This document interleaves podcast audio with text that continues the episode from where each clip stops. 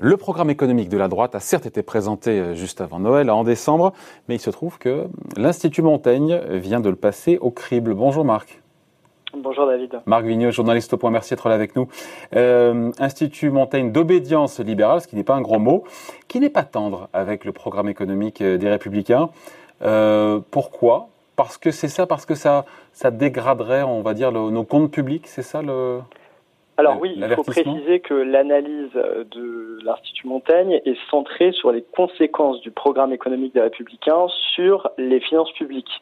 Donc euh, voilà. Est-ce que c'est le seul critère, pardon, pour juger de la pertinence et de l'intelligence, de l'efficacité d'un programme, que de le mesurer uniquement à l'aune du fait que ça dégrade ou pas les comptes publics? Bien sûr, non, ce n'est pas du tout le seul critère, mais là, l'analyse est centrée là-dessus. Donc, c'est juste euh, une façon de voir les choses. Il faut, euh, c'est une analyse critique du, euh, programme économique des Républicains du point de vue de ses conséquences sur les finances publiques. Après, chacun pense ce qu'il veut de la pertinence du programme, mais, chaque mesure y est un peu scannée et l'expert qui a réalisé ce, ce programme, qui est un magistrat en disponibilité de la Cour des comptes, qui connaît très très très bien euh, les comptes publics, euh, explique euh, quelles sont les conséquences pour les comptes publics de l'application de ce programme. Donc c'est un élément pour juger de, de, ce programme, sachant que la droite a souvent expliqué qu'il fallait réduire les déficits, faire attention à la dette, et que l'effet de ce programme, en l'occurrence, c'est de creuser les déficits et la dette, alors que nous sommes déjà. C'est peut-être le nouveau logiciel, Marc, le nouveau logiciel de la droite à l'ère du, du quoi qu'il en coûte et de l'argent pas cher de la BCE.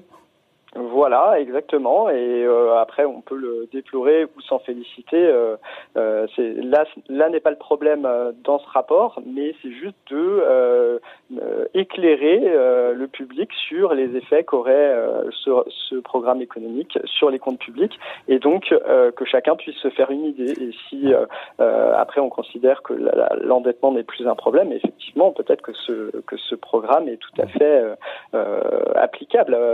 après c'est un autre débat. À supposer qu'il y ait un aggiornamento euh, de la, de la droite, euh, ça dégrade de combien nos comptes publics pour le coup en termes de déficit et de dette? Eh ben, c'est simple. Euh, parlons en milliards parce que c'est ce qui est, facile à faire par rapport, parce que là, le, tout n'est pas compté. Il faudrait faire des projections sur le PIB, etc. Donc là, en termes de milliards, on voit très simplement, il y a la droite prévoit 70 milliards d'euros de, de, baisse de prélèvement euh, obligatoires, d'impôts d'impôts et de cotisations sociales. Donc elle ne précise pas exactement la, la, la, montée en charge de ces mesures, sur combien d'années, mais ça a l'air d'être fait pour faire un choc sur la fiscalité. Plutôt sur les entreprises ou sur les ménages pour le coup? Plutôt, plutôt des baisses euh, pour les entreprises. Plutôt des baisses pour les entreprises, mais aussi pour les ménages. Donc il y a, il y a les deux. Euh, il y, a, y a les deux. Et en face, il y a 28 milliards de recettes prévues de nouveaux euh, prélèvements. Donc 70-30, ça fait 40. Ça dégrade de 40, donc de 2 points de PIB, c'est ça? Voilà, c'est ça. On peut dire 2 points de PIB aujourd'hui après euh, la chute du PIB qui, a été, qui est intervenue en 2020. Et donc, ça commence à faire beaucoup si on additionne euh, tout l'argent qui a été nécessaire pour, euh, pour euh, lutter contre la, les conséquences de la propagation du virus. Et donc, ce n'est pas du tout, ça voudrait dire que la droite n'assume pas du tout une remise, en une remise en ordre progressive des comptes publics après la présidentielle. Voilà. Bon, sur les mesures sur les, les entreprises, peut un peu plus de dettes et de déficits encore. Ouais, sur les entreprises, il y a 25 milliards d'euros de baisse de cotisation patronale mhm. pour, sur tous les salaires pour les entreprises sur tous les salaires pour des raisons de compétitivité. Donc, euh, ce qu'on peut comprendre, hein, d'ailleurs, c'est la mesure sans doute la, la moins euh, euh, critiquée par l'expert qui a, qui a rédigé ce travail, euh, François Ecal, euh, mais ça fait beaucoup de baisses de charges et surtout on sait que les baisses de charges euh, sur les salaires un peu importants, bah, ce ne sont pas celles qui sont les plus créatrices d'emplois. Donc on peut se demander si c'est de l'argent public bien employé. après, qu'il faille diminuer la fiscalité sur les entreprises, le poids de leurs prélèvements, sans doute c'est l'ensemble du programme qui fait que ça commence à faire beaucoup de baisses d'impôts. Ouais, baisse de, la TVA aussi pour les hôtels et la restauration. Euh, vous me direz, ils en, ont, ils en ont bien besoin le moment venu. alors, ils en ont bien besoin, sauf que les études économiques, euh, montrent que ça se répercute pas forcément dans les prix. Euh, alors, ça pourrait booster leur marge, mais il y a d'autres secteurs qui sont euh, très touchés par la crise. On se demande pourquoi, en particulier l'hôtellerie et la restauration, seraient les bénéficiaires d'une mesure qui est quand même très coûteuse et dont les effets économiques sont incertains. Euh, et euh, le fait d'accorder cette baisse de TVA pourrait déclencher tout un, pourrait amener tout un tas d'autres secteurs, eux aussi très touchés par la crise, à demander des baisses similaires. Et là, la facture peut monter très très très vite.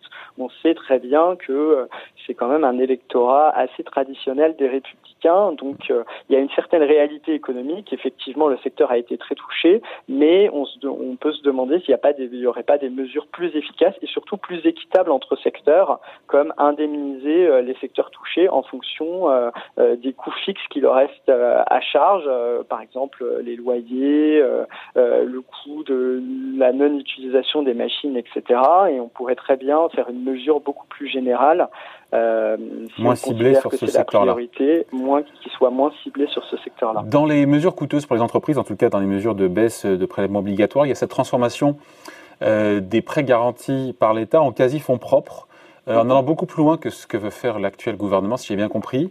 ce ne serait pas pour toutes les boîtes, bien sûr, et puis ce serait plafonné, mais le coût est non négligeable.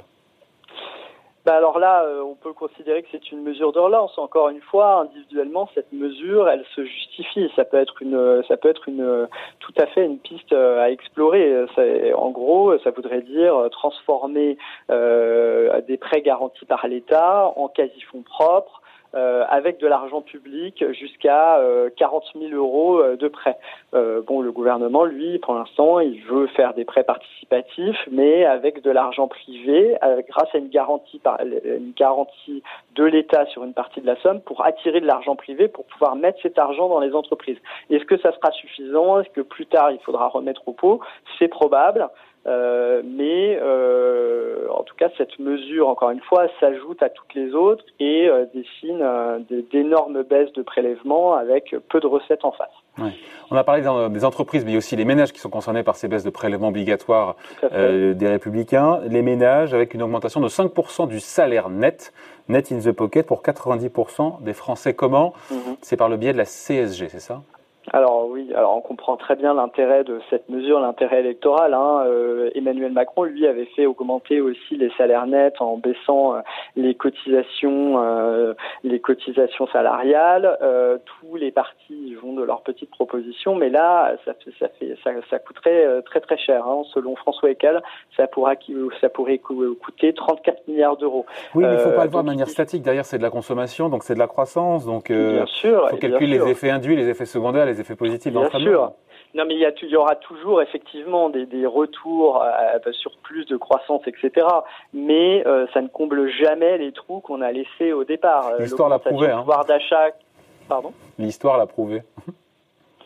L'histoire l'a prouvé. Quand même, quand on baisse les impôts, euh, souvent les déficits suivent et euh, même si la croissance remonte, c'est pas suffisant pour euh, éponger ce que ça a coûté. Voilà, exactement. en tout cas, les, les, baisses d'impôts qui ont été activées en France. En fait, là, c'est un avantage très large de baisse d'impôts. Après, il y a certaines baisses d'impôts qui peuvent être jugées nécessaires pour relancer l'activité et qui peuvent éventuellement s'autofinancer. Hein. Il y a des économistes comme Jean-Marc Daniel le pensent. par exemple, sur les impôts sur les entreprises, les impôts à la production. Mais là, il faut pas se faire d'illusions euh, c'est euh, la consommation euh, française, elle va beaucoup dans les importations, donc c'est très bien de vouloir augmenter les salaires et ça peut être un objectif. Et ce qu'il y a, c'est que ça coûte très très très très cher aux finances publiques puisqu'il s'agit de supprimer 90% de la de la CSG sur les sur les revenus du travail, donc sur les salaires, euh, excepté les 10% les salaires les plus élevés. Et, là, et c'est là c'est intéressant parce qu'on n'est pas une contradiction près, et je pense que vous l'avez noté, si les plus aisés n'ont pas le droit, les 10% les plus aisés n'ont pas le droit à cette baisse de CSG, ça veut dire que la CSG est quelque part progressive. Et ma foi, c'est une idée de gauche, hein. C'est pas une idée de droite. Exactement, exactement. C'est ce que, c'est ce que. L'aggiornamento, il, il, est large, là. Hein. Oui, voilà, exactement. C'est-à-dire que la droite nous a toujours dit qu'il ne fallait surtout pas créer de CSG progressive, que la, la, les, les, prélèvements sur les sur les revenus étaient euh, déjà suffisamment progressifs, euh, que l'impôt sur le revenu était déjà extrêmement concentré.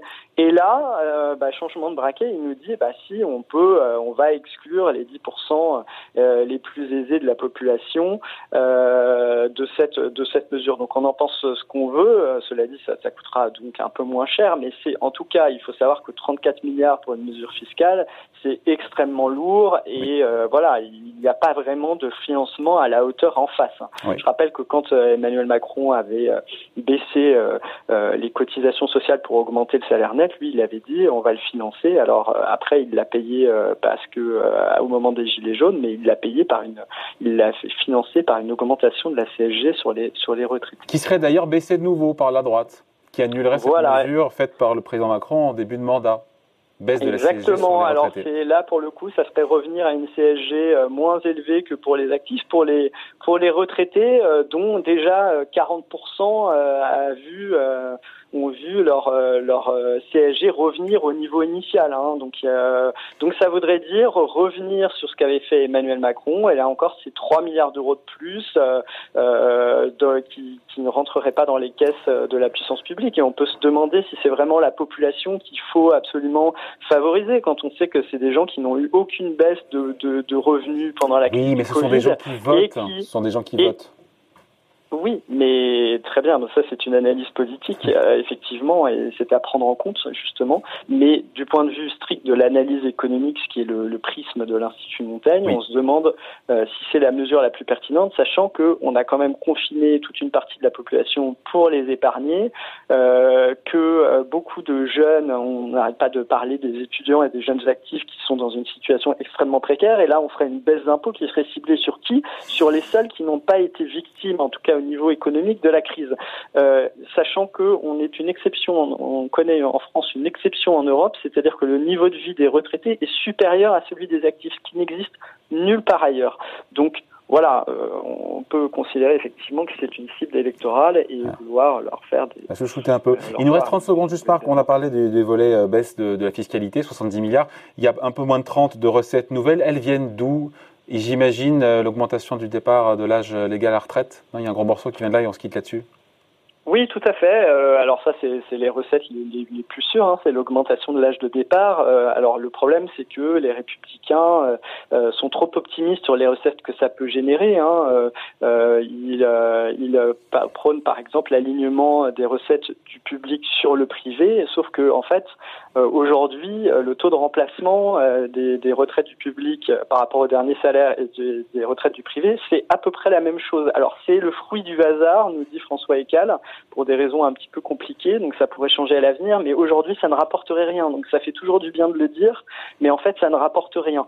Euh, le décalage de l'âge de la retraite, ça met beaucoup, de, ça met un peu de temps à monter en charge pour générer des recettes, hein, contrairement aux baisses d'impôts, euh, surtout si elles sont euh, assez rapides et qu'elles n'ont pas de, de, de qu'elles ne mettent pas plusieurs années à monter en charge. Euh, pareil, la suppression euh, des régimes spéciaux, hein, c'est très bien, c'est sûrement ça, ça remet un peu d'égalité et il y a des avantages qui ne sont plus euh, euh, justifiés, mais ça ne rapporte en fait que 2 euh, milliards d'euros par an. Et, et, surtout, on sait que la dernière fois que Nicolas Sarkozy avait essayé de faire ça, avait déjà supprimé des avantages, il avait donné plus de contreparties pour acheter la paix sociale que ce que ça avait rapporté. Donc en fait, souvent ce genre de recettes ne ne porte pas du tout les fruits escomptés et du coup à la fin ça creuse effectivement les déficits publics. Donc il faut être conscient de ça, c'est-à-dire que euh, ça peut euh, effectivement plaire aux Français cette idée ou à l'électorat de droite en tout cas euh, de supprimer les régimes spéciaux, mais ça, ce n'est pas une recette miracle pour redresser les comptes, loin de là. Voilà donc en tout cas, Marc, pour ce rapport de l'Institut Montaigne qui vient de sortir, qui a passé au crible voilà, ce programme économique de la droite. Avant de se quitter, la couverture du point tout beau, tout chaud. Qu'est-ce qu'on lit notamment en économie ce week-end tranquillement et, Alors on lit un grand dossier sur la folie du Bitcoin et surtout des crypto-monnaies. Est-ce qu'elles pourraient, euh, on s'interroge pour savoir si elles pourraient euh, concurrencer euh, les monnaies souveraines à l'avenir. Et donc voilà, c'est un enjeu assez important. On a longuement parlé ici dans Ecorama, mais aussi également à lire dans Le Point. Merci beaucoup Marc Vigneault, journaliste hebdomadaire. Bonne journée, bye. Merci. Au revoir David.